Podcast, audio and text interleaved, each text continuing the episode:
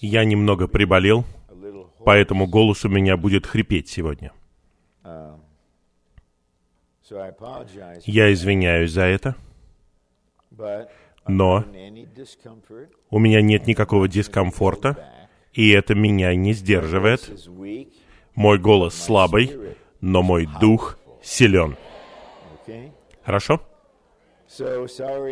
Извините, вам приходится терпеть этот грубый голос, но узнав об этом, давайте забудем об этом.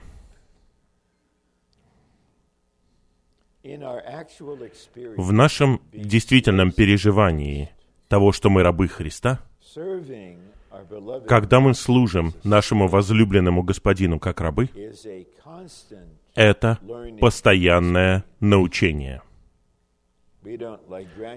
Мы не заканчиваем обучение с сертификатом, в котором нам позволяется служить, и теперь мы служим.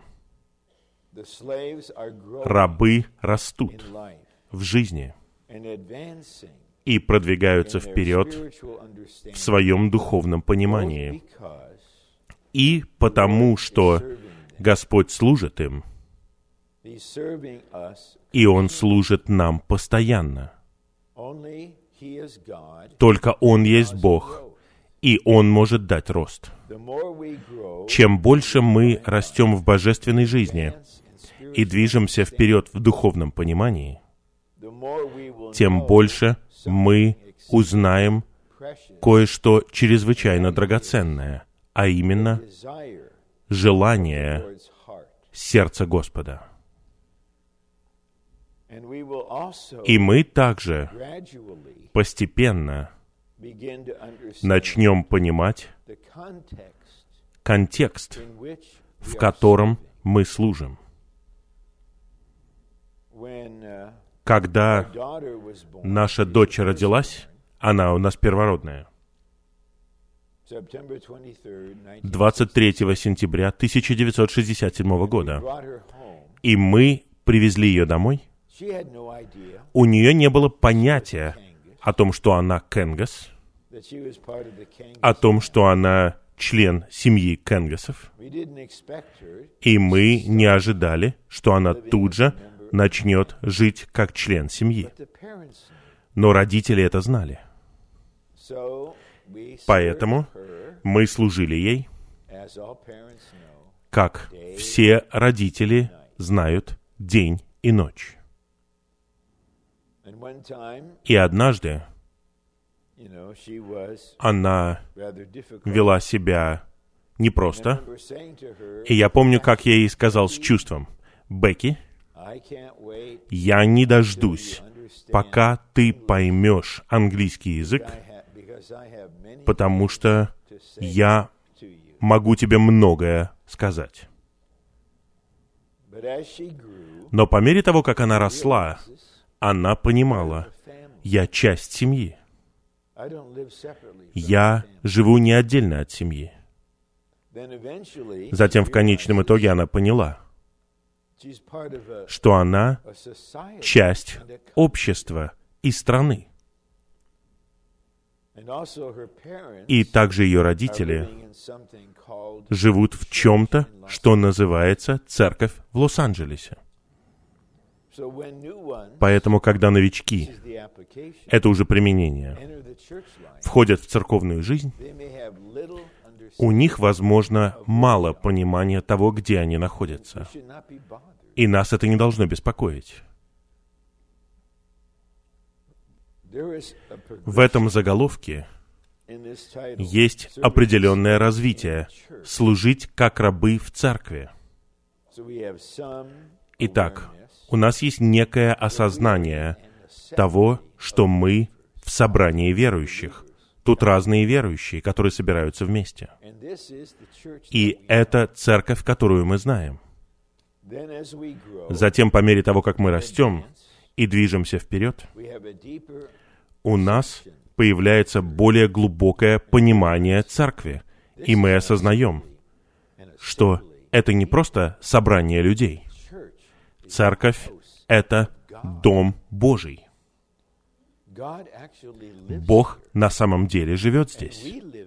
И мы здесь живем. Поэтому у нас и у Бога один адрес. Как только мы поймем, что церковь — это Дом Божий,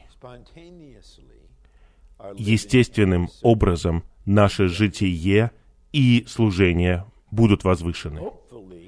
Я надеюсь, что святые продолжат искать Господа, открываться Господу и узнают церковь как тело Христова. Одна из самых трудных вещей, с которой сталкиваются соработники, когда заботятся о церквях, это когда им нужно пасти церковь и помогать ей, в которой все ведущие братья или некоторые из них не знают тела. Они не знают тела. Что бы они ни считали, они не знают тела. И они делают многое поместно. И это приносит дискомфорт телу. И каждая поместная церковь — часть этого тела. И в отличие от сестер, которые обычно с готовностью признают, что они чего-то не знают, поэтому и спрашивают. Братья среднего и старшего возраста просто считают, что они все знают. Мы сейчас совершаем большой поворот. От того, чтобы ощущать любовь раба, дух раба, послушание раба. Нам необходимо перейти от этого драгоценного чувства того, что Господь служит нам. Теперь мы возвращаемся к тому, с чего я начал говорить. У Господа есть желание в сердце. Когда моей дочери было пять лет, я не мог сказать ей, что у меня в сердце по отношению к Божьему замыслу. Она была спасена, когда ей было 12 лет, на детском собрании, и тогда я ей не мог сказать. Но по мере того, как она росла, я мог открыть это ей. И когда мы касаемся желания сердца Бога, тогда наше служение становится очень глубоким, неимоверно радостным и чрезвычайно тесным и драгоценным. Потому что теперь, подобно Павлу, мы входим во внутренность Христа Иисуса. Мы знаем Его мысли, Его внутренние чувства, Его желания. И мы также позволяем Ему пропитать нашу глубинную внутренность тем же самым. И в конечном итоге что-то становится кристально ясным. Наш Господин, который служил нам, умерев за нас, и продолжает служить нам, как обитающий в нас Дух, у него есть цель. И смысл нашего служения состоит в том, чтобы внести вклад в то, чтобы он достиг этой цели. И наш Господь не вернется на землю, пока многие рабы в церквях в единстве с триединым Богом не придут к этой цели. Они будут победителями. А в чем состоит цель? Господь начал раскрывать ее в 16 главе Евангелия от Матфея, когда Он сказал, «Я построю мою церковь. Это работа, которую он осуществляет. Его рабы должны иметь видение этого. И им необходимо научиться тому, что такое строение, и как Господь созидает свою церковь. Затем Господь назначает каждому рабу особую меру служения. Это все находится под его главенством. И единственное, о чем он просит у каждого раба, это просто осуществлять то, что я предписал тебе. И все это делают ради этой цели. А теперь я хотел бы повторить еще раз. Я рад повторять это. Цель Божьего домостроительства и цель Господнего восстановления сейчас одинаковые. Цель — это созидание церкви, тела Христова, как приготовление невесты. Это цель. И поэтому, что касается молодых рабов, мы не виним их за это, за то, что они не знают этой цели. Точно так же, как я не винил свою дочь за то, что у нее была маленькая способность в общении с ее отцом. Но если не будет некоторых в каждой поместной церкви, разумеется, ведущие братья, но не только они. Если не будет некоторых, которые знают Божью цель, которые живут ради этой цели, и чье служение вносит вклад в эту цель. Если не будет некоторых в поместной церкви вот таких вот людей, эта поместная церковь в конечном итоге превратится в хаос. Она все еще будет церковью. Коринф был церковью. И некоторые в Коринфе осознавали ситуацию, и они связались с апостолом Павлом, который служил им.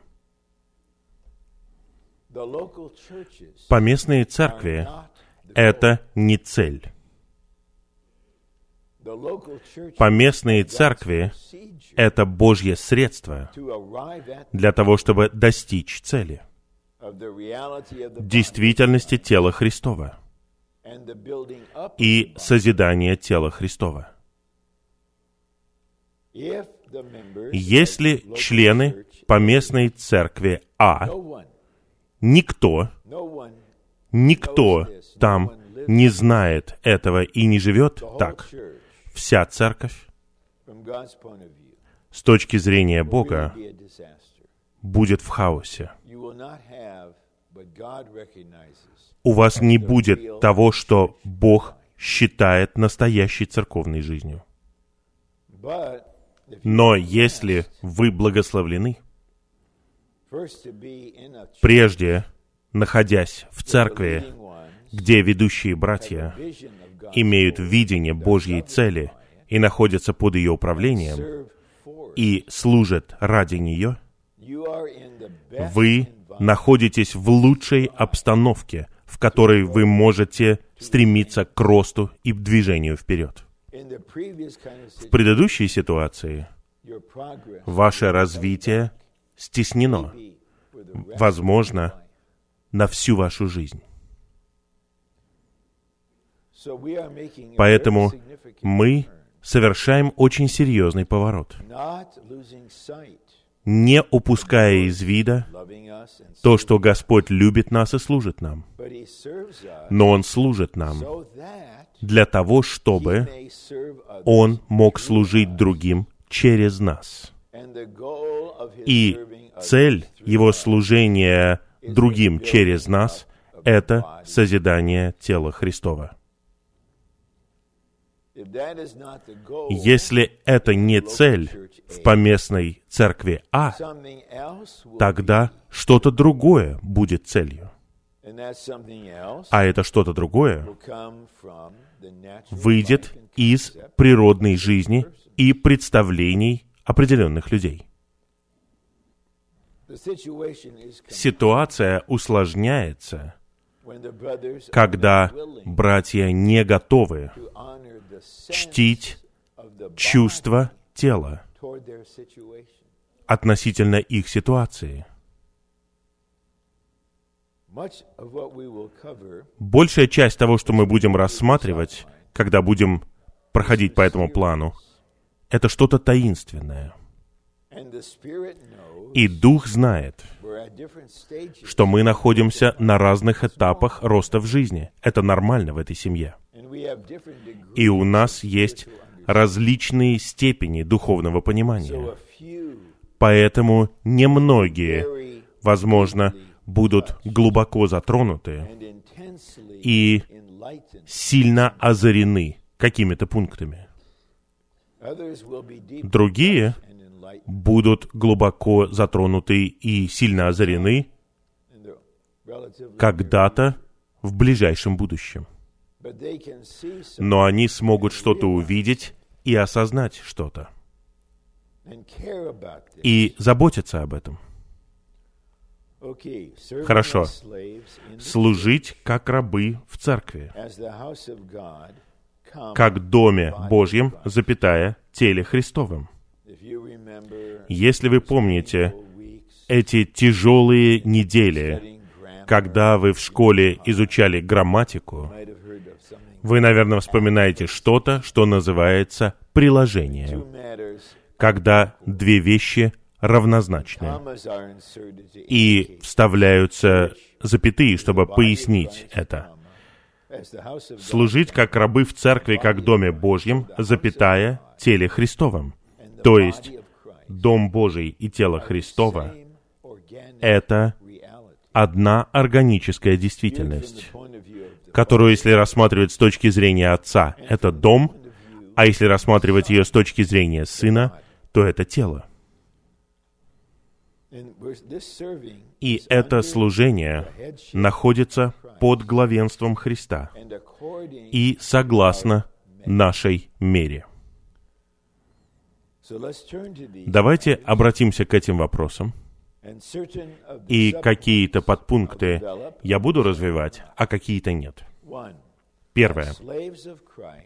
Как рабы Христа, мы должны служить в церкви, как Доме Божьем, находясь под главенством Христа. Вот сейчас мы все еще рабы. Но мы рабы, которые являются детьми Божьими в Доме Божьем. И мы рабы, которые являются членами тела Христова. Это нам необходимо увидеть. Вы раб, которому служит Господь, которого любит Господь. И у вас вроде бы довольно сладостное чувство об этом. Но на этом все не останавливается. Вы в Господе, и эти сладостные, приятные чувства имеют цель. И цель, и путь к ней будут величайшим испытанием всю оставшуюся нашу жизнь служения.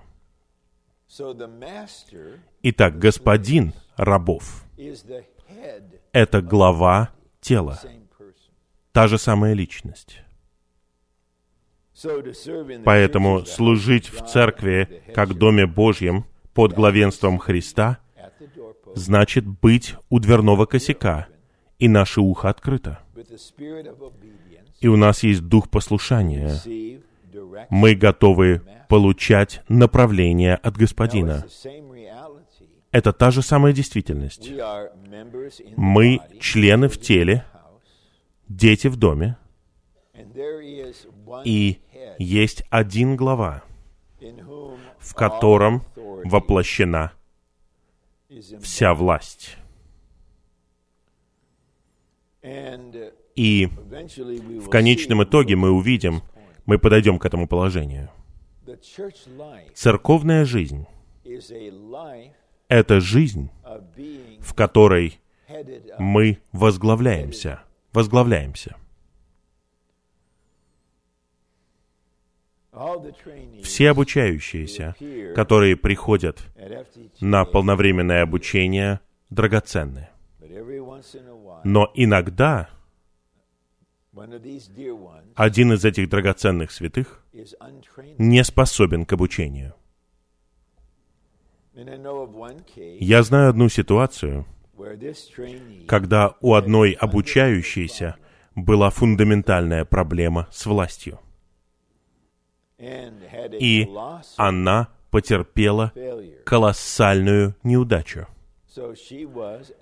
И ее попросили прийти в общение с одним из управляющих обучением. И она была настолько неуправляемая и настолько бунтовала, что брат встал из-за стола и вышел из комнаты. Она все еще драгоценная. Мы просим у Господа милости. Но она не способна, не готова признать то, что существует глава. И есть что-то, что называется главенством Христа, а именно положение Христа, чтобы применять власть над всеми его рабами, над всеми его членами, над всеми Божьими детьми. Ни один человек с бунтарским духом не может быть рабом в Божьем доме. Что произойдет, я не знаю. Но, если повернуть это в другом направлении, можно сказать, что быть под главенством Христа — это невыразимое, чудесное благословение. Вы получаете передачу постоянно. Вы защищены. Вы покрыты. Вы едины с Господом. Пункт А. Христос является и главой тела церкви совокупно, и всех верующих индивидуально. Он глава непосредственно каждого из нас. Это правда. Но это не просто. Потому что некоторые будут утверждать, это происходит снова и снова. Господь показал мне. Господь направил меня. Или я не чувствую, я не согласен с этим устроением. Это неправильно, я не согласен с этим. И у меня просто нет чувства делать то, что вы предлагаете мне. Если такой человек думает, что он находится под главенством Христа, он находится в самообмане. На самом деле, передача от главы не может достичь его. Его существо захвачено многими вещами. И вы встречаете совершенно другой дух, когда кто-то был в общении с Господом и получил направление от Господа. Такой человек естественным образом открывается для общения. Он не будет говорить, Господь показал мне, у меня есть чувство. Конец истории. Нам нужно открываться для Господа, чтобы то, что Он хочет передать нам, достигло нас. У некоторых это не идет дальше, чем их разум. Как только они что-то слышат, включается их разум, и у них разные доводы появляются снова и снова. Я помню, однажды я общался с одним служащим, и в конечном итоге я спросил у другого служащего о этом дорогом святом. И как только я что-то сказал, появляются рассуждения, рассуждения. И другой служащий говорит то же самое. А другие не могут прорваться через свои чувства. У них возбуждаются чувства. И они полагаются на свои чувства. Кто-то, возможно, даже скажет, я чувствую вот это о той ситуации или о том человеке. У вас есть какие-то основания? Нет, но Господь показал мне. Хорошо. Откуда вы знаете, что Господь показал вам? Видите, это то, чему нам нужно научиться. И не использовать главенство Христа, которое каждый из нас имеет индивидуально, как оправдание для нашей независимости и индивидуализма. Тем не менее, я поднимаю правую руку, потому что голова через нервную систему направляет руку сделать это. А теперь мой палец машет вам, как бы глупо это ни выглядело, потому что голова пытается что-то показать вам. Но рука следует за водительством головы. Она является членом тела. Она не выходит и просто живет самостоятельно. А теперь подпункты. Под пунктом А. Для того, чтобы Бог утвердил Христа как главу над всем, сначала Он должен сделать Христа главой церкви. А затем через церковь Он возглавит все. Два. Все тело возглавляется под главой. Ничто в теле не может существовать без главы. В течение последних нескольких лет мы увидели, как тело через своих представителей выражает определенное чувство и водительство. Его источник — это глава. Но другие отвергли их общение это не оставило главе никакого выбора, кроме как сделать что-то с правительственной точки зрения. Не хотите этого делать? Не заботитесь о теле? Не чтите мое главенство? Продолжаете разрушать церковь? Я буду спасать церковь от вас. Это очень реальная сфера Господнего главенства. Мы получили божественную жизнь, но эту жизнь невозможно отделить от главы.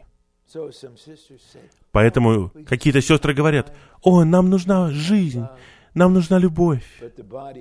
Но тело знает, что ваша жизнь и ваша любовь отделены от главы. Поэтому они душевные. А вы думаете, что это что-то духовное, и никто не может коснуться вас. Это печально. Мы не можем быть независимыми ни в чем,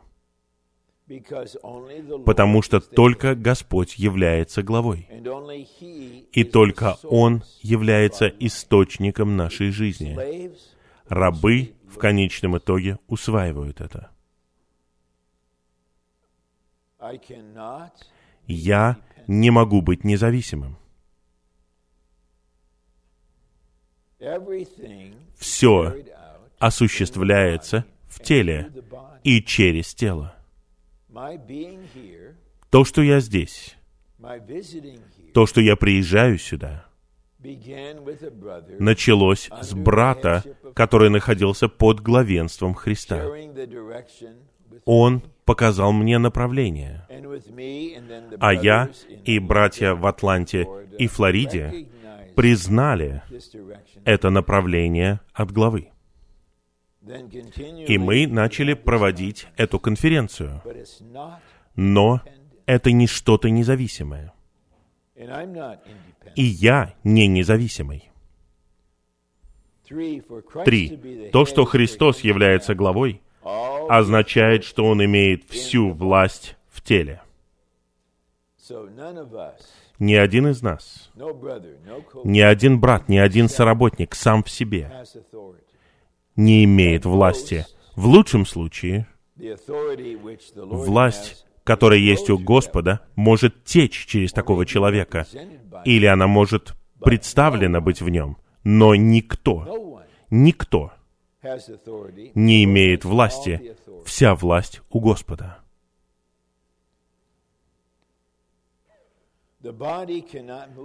Тело не может двигаться свободно. Оно может двигаться только в направлении главы. Примените это к рабам. Раб не имеет никакого права действовать самостоятельно ни в чем. Это просто недопустимо, если раб скажет, «О, я чувствую вот так вот».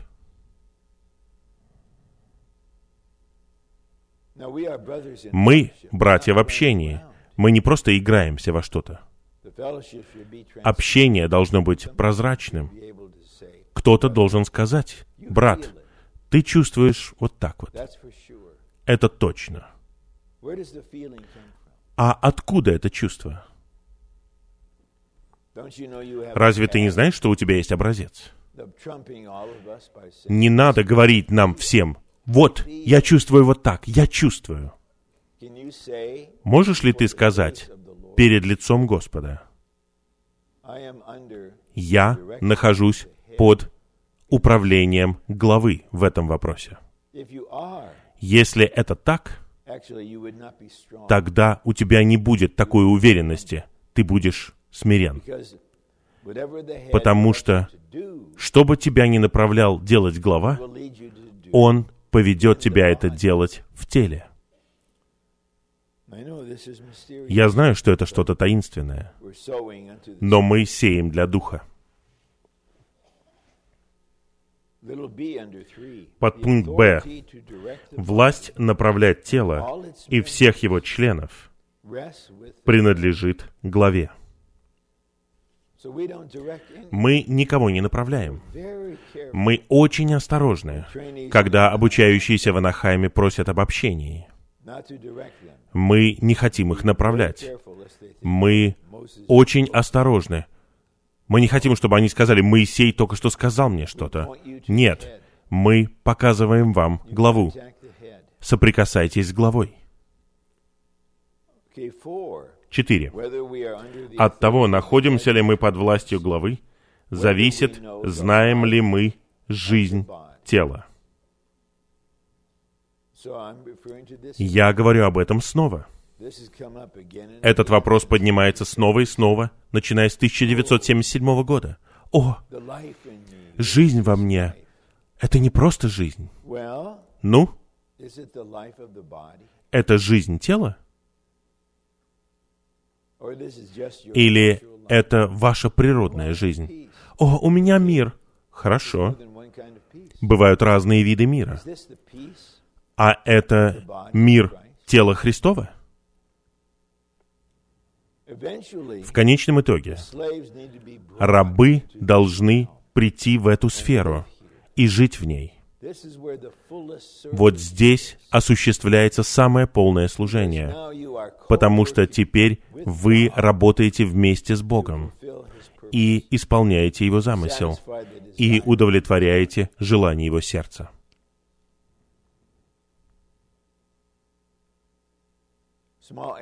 Подпункт А. Тело может иметь только одного главу и подчиняться только одному главе. Только Христос является главой. И мы должны подчиняться Ему, почитая главенство Христа и свидетельствуя о Нем. Если брат действительно находится под главенством Христа и имеет водительство, он придет к братьям и скажет, «Я искал Господа очень сильно об этом вопросе и позволял Ему двигаться во мне. И, братья, мне кажется, что у меня есть водительство Господа сделать вот эту вещь. И он говорит это так, что другие рабы искренне и верно могут откликнуться в общении. Затем этот человек будет двигаться теле под главой. Пункт Б. Это очень важный раздел. И в нем говорится о порядке церкви. Это факт. Я напоминаю вам, что я говорю в принципе, что существуют настоящие поместные церкви в Северной Америке и на других континентах, которые в беспорядке. Там нет надлежащего порядка в этих поместных церквях.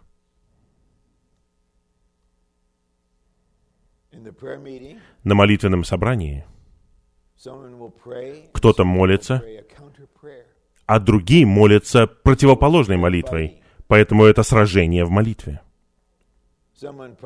Кто-то пророчествует согласно Святому Слову для утреннего оживления, а кто-то пророчествует вопреки ему.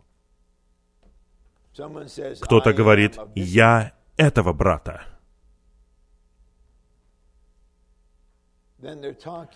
И они говорят, о, у нас есть жизнь, у нас есть любовь.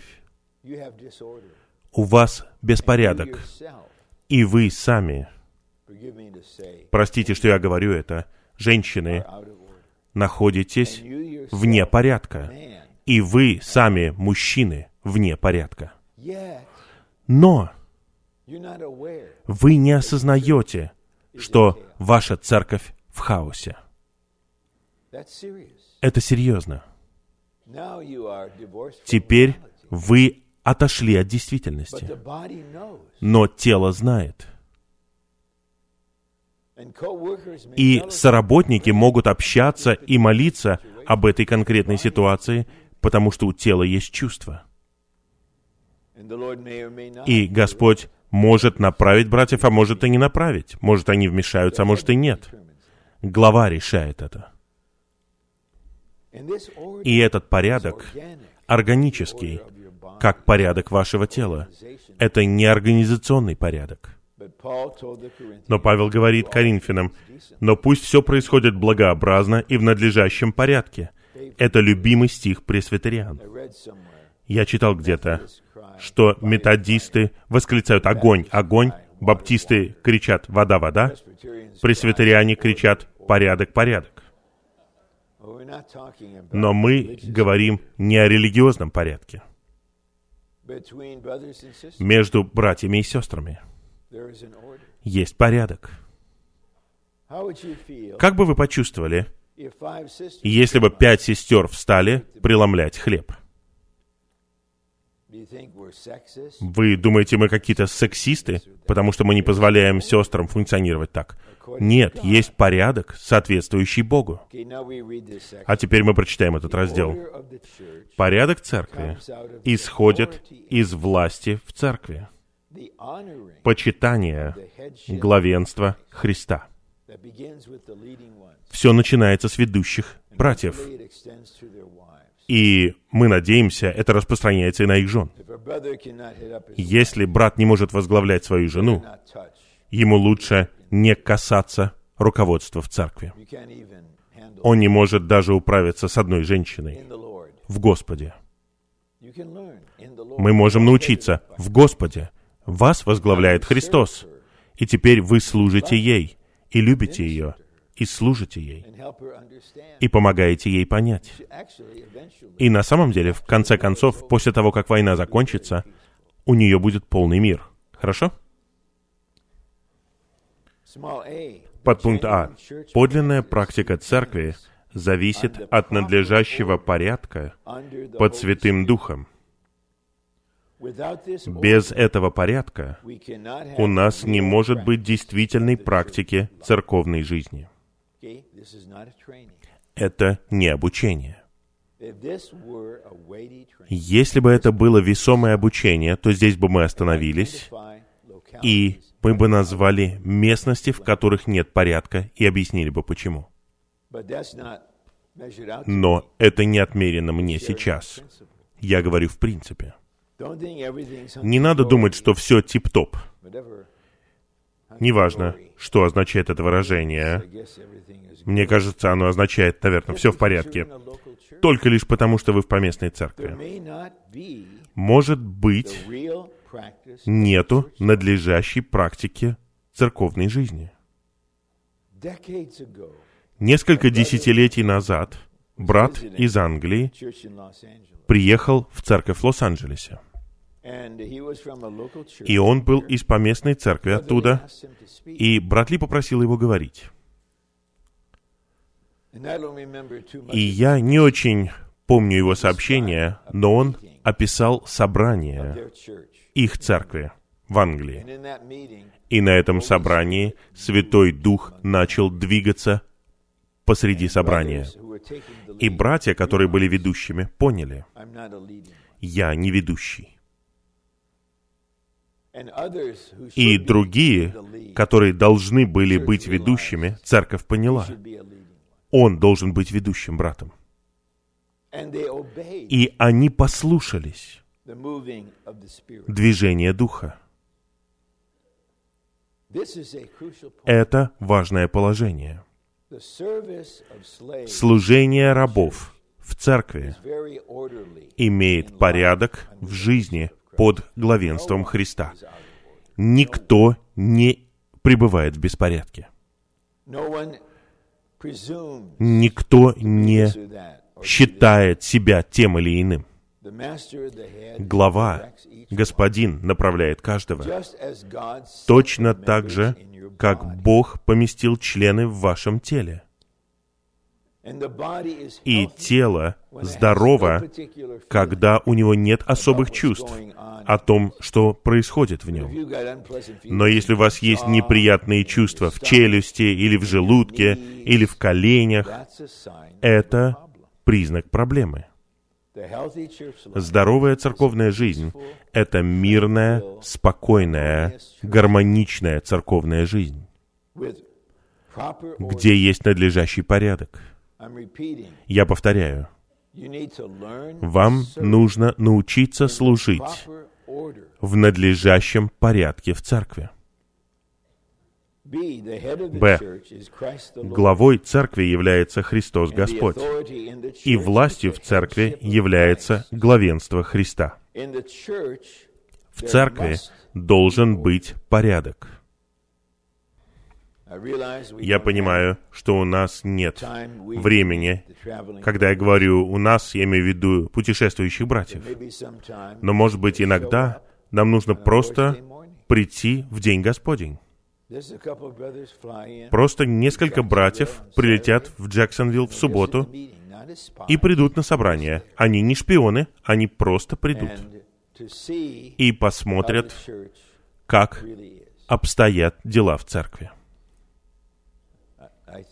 Я думаю, многие из вас с радостью примут соработника на конференции, но вы, возможно, не захотите, чтобы они были у вас на собрании в церкви.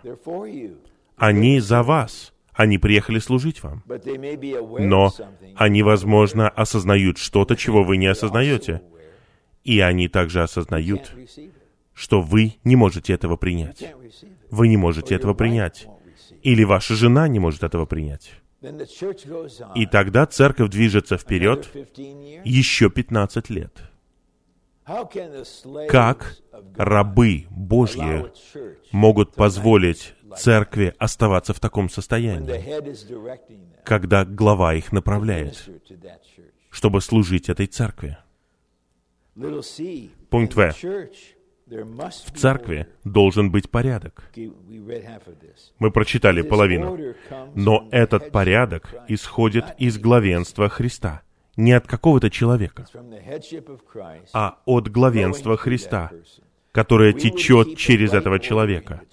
Если мы хотим сохранять надлежащий порядок в церкви и среди святых, мы должны научиться подчиняться главенству Христа. Периодически я получаю откровенные письма от братьев, ищущих братьев.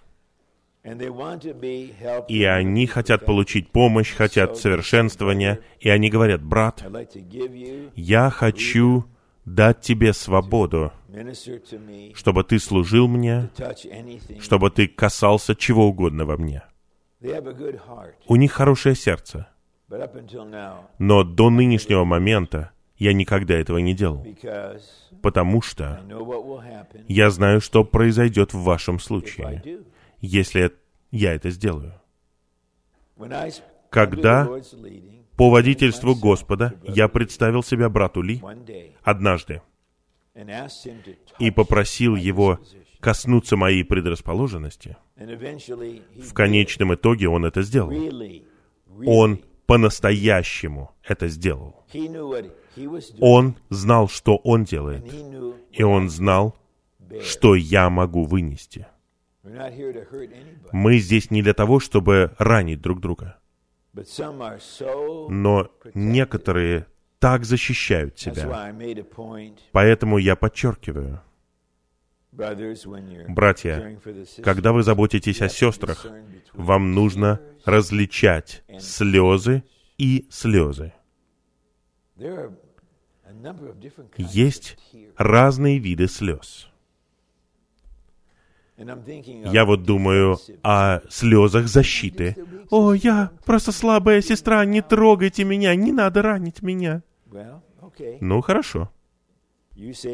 Ты спасаешь свою душу, и я присоединяюсь к тебе и спасаю твою душу. Но на самом деле, если ты примешь слово, ты увидишь, что оно мягкое, нежное, чистое, любящее и точное. И это будет большим снабжением для тебя. Большим снабжением. Два. У нас может быть действительная практика церковной жизни только когда мы подчиняемся главенству Христа. Действительная практика. Мы благодарны брату Ли за то, что написано в этих пунктах. Поэтому нам нужно практиковать. Возможно, вы практикуете это, но тело говорит, в этом нет действительности. Это не церковная жизнь. В контексте говорения о рабах, действительность практики церковной жизни состоит в том, что все рабы, движимые любовью, имея дух жертвы, служат под водительством своего господина, согласно тому, что отведено им. Никакого соперничества, никакого честолюбия, никакой гордости. И у них есть глубокое согласие. Вот что такое порядок. Вот что такое настоящая практика. И я говорю братьям, я имею в виду ведущим братьям повсюду, потому что в конечном итоге это сообщение будет в интернете, и кто-то захочет его послушать. Итак, принцип относится ко всем повсюду. Братья, действительно ли вы знаете тщательно ситуацию в своей церкви? Мы уважаем то, что многие вещи известны только местным братьям. Но вам нужно понимать, что есть другие вещи, которые знает тело. И если вы не знаете тело, вы и понятия не имеете, что знает тело. Итак, Нам нужно пройти этот путь. Мы не уедем с этой конференции со словами «О, я позволяю Господу любить меня, служить мне, потом Он будет служить через меня, и я буду молиться о том, чтобы Он дал мне готовность, осуществил все это». Многие будут удовлетворены тем, что они поедут домой, имея внутри такое желание. Но я не буду удовлетворен, потому что мой господин не будет удовлетворен. Это лишь половина конференции. А что можно сказать о цели? Что можно сказать о теле? Наш дорогой, возлюбленный господин, глава тела, долготерпелив. Он терпит, и он готов подождать. Может быть, еще много лет, пока больше святых в поместных церквях не поймут, что говорит этот брат. И пока они не будут жить в этом, тогда Господь, возможно, скажет, «Я могу завершить этот век сейчас». Тело состроено этими рабами во всех этих поместных церквях. Это равнозначно приготовлению невесты. Я сейчас изменю ситуацию в мире, особенно в Иерусалиме и в Европе. И затем я восхищу этих верных рабов, которые будут невестой, и век завершится. Хорошо. Подпункт А. Когда мы правы по отношению к главе, мы правы по отношению ко всем членам и к телу. Итак, братья, задайте себе вопрос в присутствии Господа когда-нибудь. Вот когда вы будете наедине с Господом. Господь, прав ли я по отношению ко всем членам? Если мы правы по отношению к главе, то мы правы по отношению ко всем членам. Если мы не правы по отношению ко всем членам, тогда мы не правы по отношению к главе. Мы не правы. Одна сестра очень сильно обиделась на одного брата. И это была настоящая обида и рана. Но в конечном итоге он получил какое-то озарение, и он извинился. А эта сестра, довольно глубокая и проницательная, она поняла, что это извинение не было очень тщательным, но оно было искренним. Поэтому она простила его. Она не сказала, ну, ты лишь на 60% извинился, ты не соответствуешь стандарту извинения она простила его. Иногда все именно так. Но если вы самоправедный человек, вы никого не прощаете. И в свое время Господь и вас не простит. Как вы судили, так и вас будут судить. Я помню время, когда я задал вот такой вопрос. И тут же Господь показал мне одного брата, и я понял, что я его не люблю, мне не нравится его предрасположенность, мой настрой по отношению к нему не в любви, я был неправ по отношению к нему. Мои чувства не были чувствами главы. Поэтому то, что я был неправ по отношению к этому брату, много лет назад было знаком того, что я был неправ по отношению к главе. Да, этот человек, возможно, не прав, а вы правы сами по себе. Но самоправедность делает вас неправыми по отношению к главе и неспособными любить и прощать этого члена. В мои ранние годы служения, когда мы готовили жизнеизучения для публикации, мы их выпускали еженедельно в виде маленьких брошюр. И вот получаем новый тираж, и вдруг я понимаю к своему ужасу, что заголовок этого сообщения неправильный. Это была не маленькая опечатка, а это неправильный заголовок. И я пытаюсь понять, кого же обвинить. Корректоров, наборщиков, кого. Но, разумеется, я был виноват. И я задался вопросом, а что брат Ли сделает? Меня точно уволят. Это непрощаемая ошибка. И вот я сижу, и вдруг я понимаю, что он ничего не говорит. Может быть, он не знает об этом? Но глава не согласился, поэтому я позвонил брату Ли. С определенной долей страха и трепета я сказал ему, «Брат Ли, в этом сообщении жизни изучения в послании к римлянам я совершил большую ошибку. Заголовок неправильный. И вот я жду его решения, вот как Дональд Трамп говорит, ты уволен. Но я пришел к нему, признавая свою ошибку, и он сказал с такой добротой, поскольку это не первая ошибка, понимаете, это, ну, это отдельная категория. Он говорит, мы просто сделаем так, что мы приготовим исправление чтобы святые могли просто заклеить. Понимаете, такую клеющуюся бумагу, чтобы святые могли заклеить. Все просто. С добротой, с милостью. Это раб.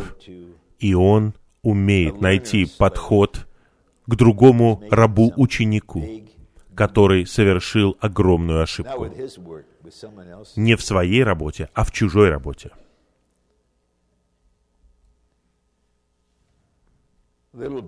Подпункт Б. Если мы все будем чтить главенство Христа, среди нас в церковной жизни естественным образом появится прекрасный духовный порядок. Я не называю никаких городов, я говорю в принципе. И я задал бы вопрос особенно опытным сестрам. Не обязательно быть 80-летней сестрой, чтобы быть опытной. Есть ли в вашей поместной церкви духовный порядок? Ощущаете ли вы, что братья в порядке? Есть ли там чудесный духовный порядок? Как только мы приезжаем в церковь, мы сразу же чувствуем. Это чувствуется в атмосфере. Это точно так же, как вы приходите в чей-то дом, вы не шпион, но дом наполнен горькими разборками и спорами. Это видно в атмосфере. Но когда есть мир, вы видите, что муж и жена живут в любви и мире. Три. Если у нас нет духовного порядка в церкви, исходящего от осознания главенства Христа практическим образом, мы не можем практиковать действительную церковную жизнь. Я повторяю снова и снова, поскольку это происходит очень часто в разных городах, есть принцип здесь. Но я бы посоветовал ведущим братьям повсюду искать Господа. Есть ли у нас действительная церковная жизнь? Что такое действительная церковная жизнь? Что это? И есть ли у нас действительная церковная жизнь? Но в некоторых местностях невозможно иметь действительную церковную жизнь. И верные святые в этой местности страдают день и ночь. Но в конечном итоге они восклицают к нам и обращаются к нам. Но у нас нет права мы рабы. Мы не говорим, что мы сделаем это или то. У нас нет права. Мы находимся под руководством главы. В последние годы глава направляет некоторых соработников пасти церкви и приводить все в порядок органически. И когда это происходит, святые чувствуют большое облегчение, груз исчезает, появляется мир в церкви. В. Церковная жизнь — это жизнь, в которой мы возглавляемся под главенством Христа. Мы находимся на разных этапах возглавления. Послание к Ефесянам 4.15. Мы вырастаем в главу Христа во всем. Итак, вы и глава знаете, до какой степени ваше вождение автомобиля возглавлено. Один брат, он просто умолял меня, пожалуйста, не используй этот пример. Я не послушал его, но, по крайней мере, я ограничил его, вот как сейчас. Я не буду приводить никаких иллюстраций, ничего. Но я провожу много времени за рулем. А я раб там? Живу ли я Христа там? Пребываю ли я в нем? Я молюсь очень много. Господь, защити меня, прежде всего от меня самого, от моих реакций, от моих реакций, от разных аварий. Один.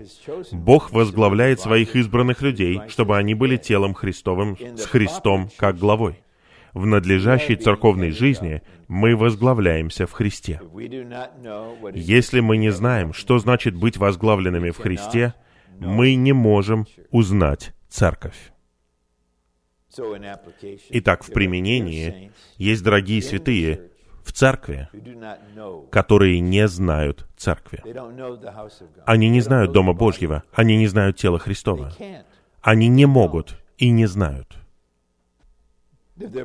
А братья считают, что они все знают, просто потому что они понимают доктрину. Мы не хотим быть в таком положении.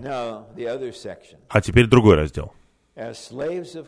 Как рабы Христа, мы должны служить в церкви, как Доме Божьем, согласно нашей мере. Я не хочу быть субъективным и личным, но я хочу засвидетельствовать, что это что-то действительное. Я посещаю Россию дважды в год, начиная с 1998 года. Когда я еду туда, я никогда не касаюсь работы.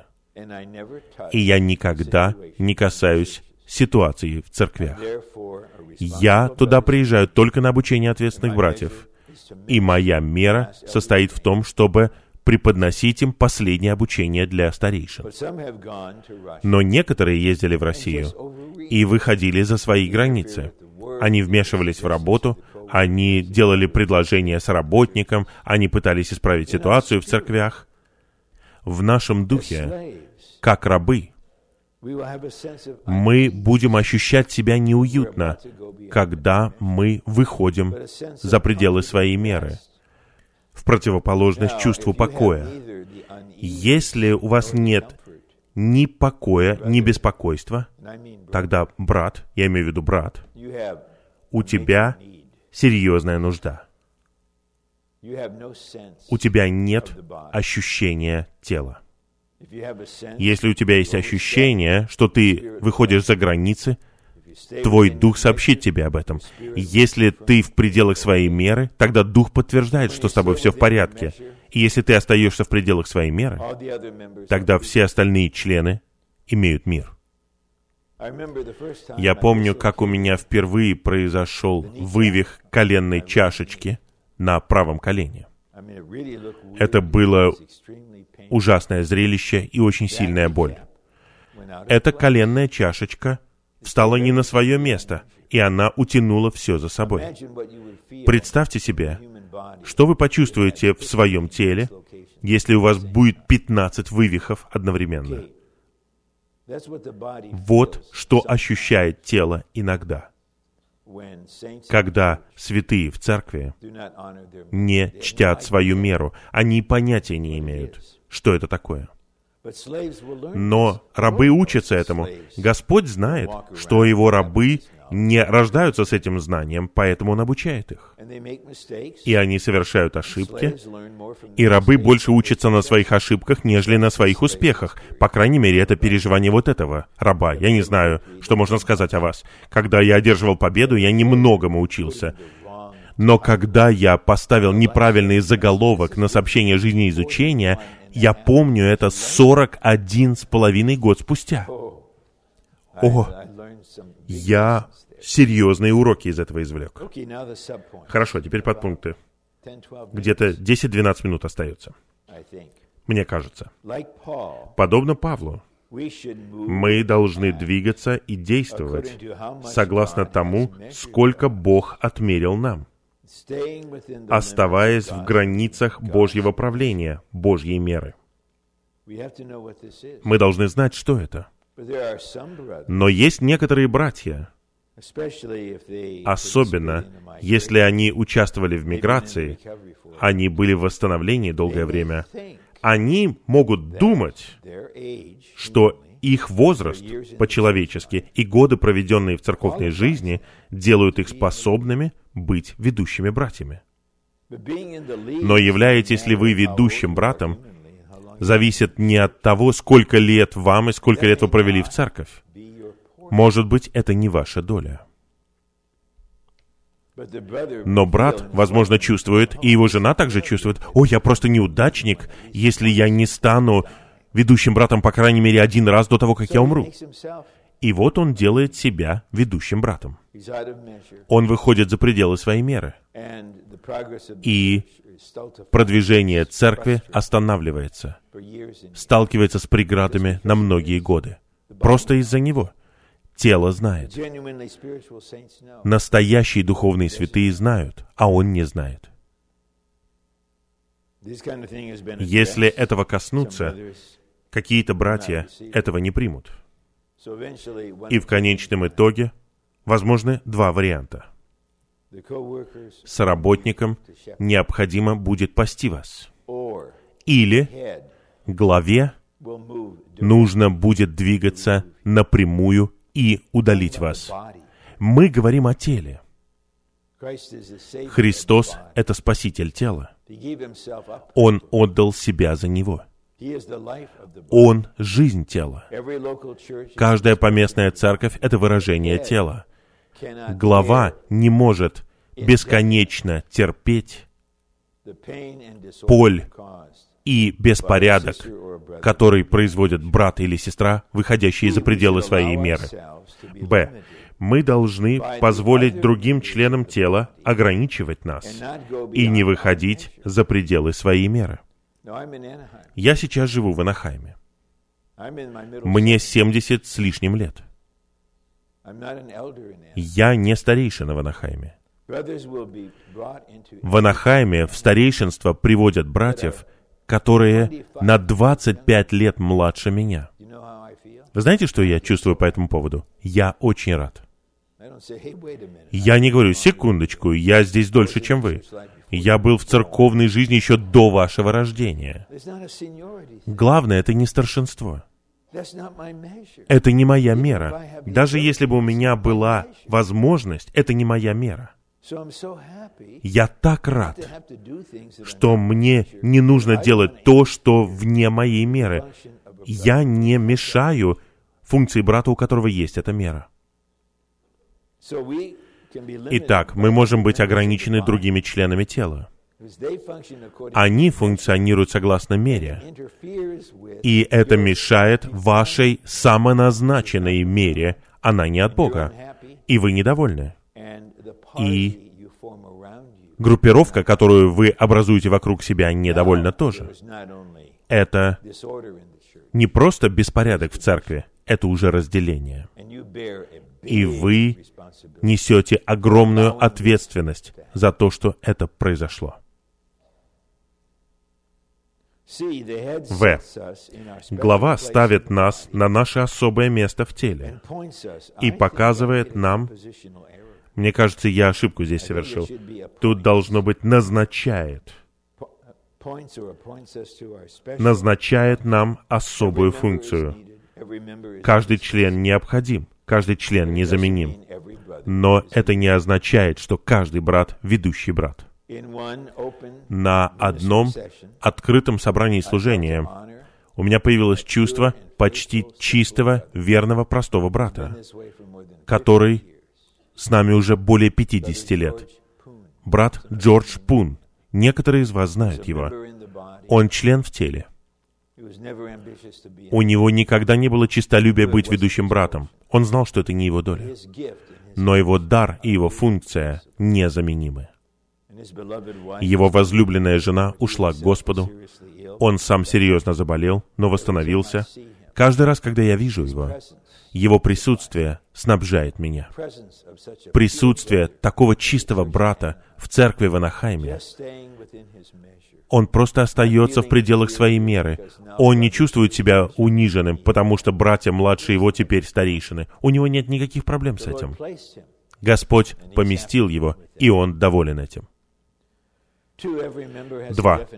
У каждого члена есть определенное место, определенное назначение и определенная доля, которую он служит телу Христову. В конечном итоге Господин сообщит рабам об этом, но не просто в виде информации, а он покажет это в переживании. Три. У каждого члена есть свои отличительные черты, и у каждого есть своя способность. Эти отличительные черты составляют место, положение или служение каждого члена. Братья среднего и старшего возраста, наш разум должен быть обновлен. Полезность в теле Христовом не зависит от того, ведущий вы брат или нет. Полезность определяется тем, принимаете ли вы мирно Господнее устроение. Вы узнаете, что это не просто значение вашей христианской жизни, это смысл вашей человеческой жизни. И теперь я могу ответить на вопрос, в чем смысл человеческой жизни? Смысл человеческой жизни состоит в том, чтобы верно функционировать как член тела Христова. Когда вы это делаете, церковная жизнь имеет смысл. Но для некоторых, кто с нами долго, в сердце они борются, потому что церковь потеряла для них смысл. На самом деле, это не что-то негативное, это симптом, это указание на то, что Господь хочет служить вам и вести вас вперед, и устроить что-то для вас, чтобы вы были полностью удовлетворены, как наш брат Джордж Пун. Он просто кто он есть. И он, может быть, даже не знает, кто он есть. Например, мои стопы с плоскостопием. У них нет ощущения, что они стопы. Они не говорят, о, мы стопы, и у нас плоскостопие. Они просто есть, и они поддерживают меня. Четыре. Мы должны признать свою меру и быть готовы быть ограниченными ей. Итак, братья, Готовы ли вы быть ограничены мерой? Если вы не готовы, тогда я хочу спросить вас, а когда вы планируете стать готовыми? Вот вам уже не 20 с лишним, вам 60 с лишним или 70 с лишним. Вы не станете выпускником – пока вы не усвоите все уроки. Если мы не усвоим их сейчас, тогда мы усвоим их позже. Просто если мы готовы признать свою меру и быть ограниченными ей, я могу засвидетельствовать перед Господом, это такой покой, такой покой. Когда мы признаем ограничения, и мы понимаем, что у меня есть доля, у меня есть какие-то качества, и это необходимо телу. И у других есть доля и какие-то качества, и телу нужно и это. И мы все просто в согласии. Пятое. Как только мы выходим за пределы своей меры, мы выходим за пределы власти главы и нарушаем порядок тела. Я повторяю, я говорю это в свете судного престола. Я не хочу предстать перед Господом. И Господь скажет мне, Рон, а чем ты занимался все эти годы? Ну, я служил в живом потоке, э, в книжной работе, как соработник, я ездил по многим церквям. Господь скажет, да, да, ты был занят. Но ты вмешивался в порядок тела. Был один брат, он сейчас в карантине. Куда бы он ни ездил, он вмешивался в порядок тела. Он все сводил к себе и выходил за пределы своей меры. В конечном итоге Господь через тело предпринял открытые действия, и тело признало это. Но его последователи-сектанты этого не сделали. Это очень серьезно. Возможно, у вас появляется ощущение, что мы учимся быть рабами. Не просто учимся любить и служить. Это научение происходит в церкви, в Доме Божьем, в теле Христовом. Вас не должно беспокоить, если вы не понимаете всего этого. Просто будьте там, где вы есть, пока вы не будете где-то еще. Просто будьте тем, кто вы есть, пока вы не станете другими, благодаря тому, что Господь растет вас и преобразовывает вас. Мы все на разных этапах. Но это общение предназначено для всего тела, хотя оно и высвобождается в Джексонвилле. 6. В церковном служении нам нужно осознать, что Бог отмерил нам только определенную часть, и мы не должны выходить за свои границы. Когда кто-то говорит, «О, в этом служении я умею все это делать».